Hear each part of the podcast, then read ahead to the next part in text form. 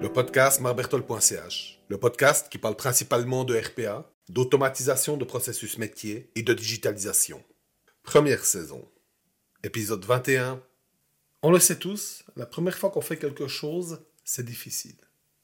Et un projet RPA ne fait pas exception. Cette fois-ci, je souhaite regarder avec vous les trois plus gros challenges que vous allez rencontrer dans un projet de RPA. Si vous êtes intéressé, il est possible de trouver mon contenu, comme des articles, des vidéos, des présentations sur mon site barbertol.ch. Allez, entrons dans le vif du sujet. Un projet de RPA vient, comme tous les projets, avec son lot de difficultés. Ici, on va se concentrer sur les trois challenges les plus importants. Le premier challenge, l'accompagnement au changement pour les collaborateurs. Les humains détestent le changement. Comme me disait une amie hôtesse de l'air, on déteste encore plus le changement que ce qui ne marche pas actuellement. On peut rien y faire. On est comme ça en tant qu'humain. Alors, avec l'arrivée d'un projet d'automatisation, un certain nombre d'inquiétudes sont tout de suite créées. La première est le syndrome de la caisse automatique au supermarché. Si la machine va faire mon travail, que vais-je faire moi? Est-ce que je vais perdre mon emploi? La deuxième est le changement lui-même. Le collaborateur a une certaine résistance à apprendre de nouvelles choses ou de changer d'habitude. Il est important de noter que ces résistances sont importantes et peuvent plomber un projet d'automatisation.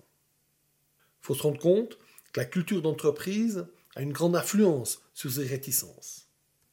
Si dans votre culture d'entreprise, l'employé est vu comme un larbin remplaçable, évidemment, ses peurs seront plus sévères. Probablement avec raison. Si au contraire, les collaborateurs se sont valorisés, soutenus dans son entreprise, ses peurs seront plus facilement adressées. Donc la culture d'entreprise est quelque chose d'important, ça a un réel impact. Mais c'est aussi quelque chose dont vous héritez au moment où vous lancez votre projet d'automatisation. Vous ne pouvez pas changer toute la culture d'entreprise avant de commencer le projet. Dans tous les cas, les RH doivent faire de l'accompagnement au changement. C'est leur travail. Si les RH sont incapables, faites-vous accompagner par des spécialistes. Si vous connaissez personne, faites-moi signe. Je connais des gens qui peuvent vous aider. Deuxième challenge. La sélection des processus propices à être automatisés. J'ai déjà beaucoup parlé de ce sujet, mais il est crucial, donc je vais rapidement le reprendre ici. Les processus propices à être automatisés ont tous des caractéristiques bien particulières.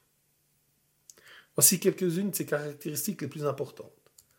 C'est des tâches répétitives et routinières. C'est des tâches qui sont sensibles à l'erreur humaine.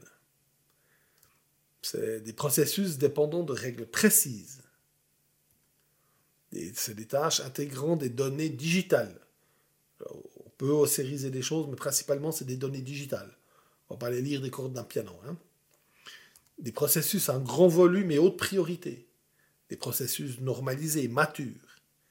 Des tâches avec peu d'intervention dans le processus décisionnel. Autrement dit, si un processus est non mature, demande beaucoup d'intervention humaine dans le flux d'exécution, il n'est pas propice à être automatisé. Par contre, un processus répétitif qui prend du temps, qui est fastidieux, qui est exposé aux erreurs humaines et qui est mature, ce genre de processus est propice à être automatisé. Dans certaines entreprises, la sélection des processus peut être politique et imposée par le management. Et ça, c'est souvent le prélude à un désastre, car le processus choisi peut être très problématique et être la raison d'un échec d'un projet d'automatisation. Troisième challenge, avoir des objectifs réalistes pour l'automatisation. Souvent, pour faire passer un projet d'automatisation, on a tendance à embellir les possibilités de la RPA. Pourtant, il est important de garder les pieds sur terre. Oui, la RPA peut apporter beaucoup, mais elle a également ses limites et ses problèmes. Les objectifs doivent être fixés selon une analyse factuelle des processus propices à être automatisés. Calculer le ROI des processus est un excellent point de départ. À ça, vous ajoutez le TCO, le Total Cost of Ownership, pour vous assurer que ça ne va pas déraper. Avec ces deux indicateurs, vous avez des bons points de départ financiers pour votre projet. Ensuite, il faut savoir résister au chant des sirènes. Vous savez, ces personnes qui pensent que l'automatisation est l'occasion de, tout revoir. L'automatisation d'un processus n'est pas le bon moment pour le revoir entièrement. On automatise uniquement des processus fonctionnels et matures.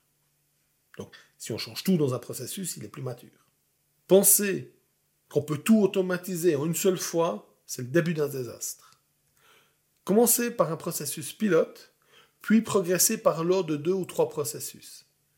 C'est la meilleure manière pour maîtriser son projet de RPA. Tout ça devrait vous aider à fixer des objectifs réalistes pour votre projet d'automatisation. Maîtrisez ces trois challenges et vous serez bien parti dans votre projet. Abonnez-vous au podcast pour ne pas manquer la sortie du prochain épisode. Vous trouverez encore bien d'autres publications sur mon site, marbertol.ch, comme des vidéos, des articles et des présentations. Automatisez bien et bonne journée.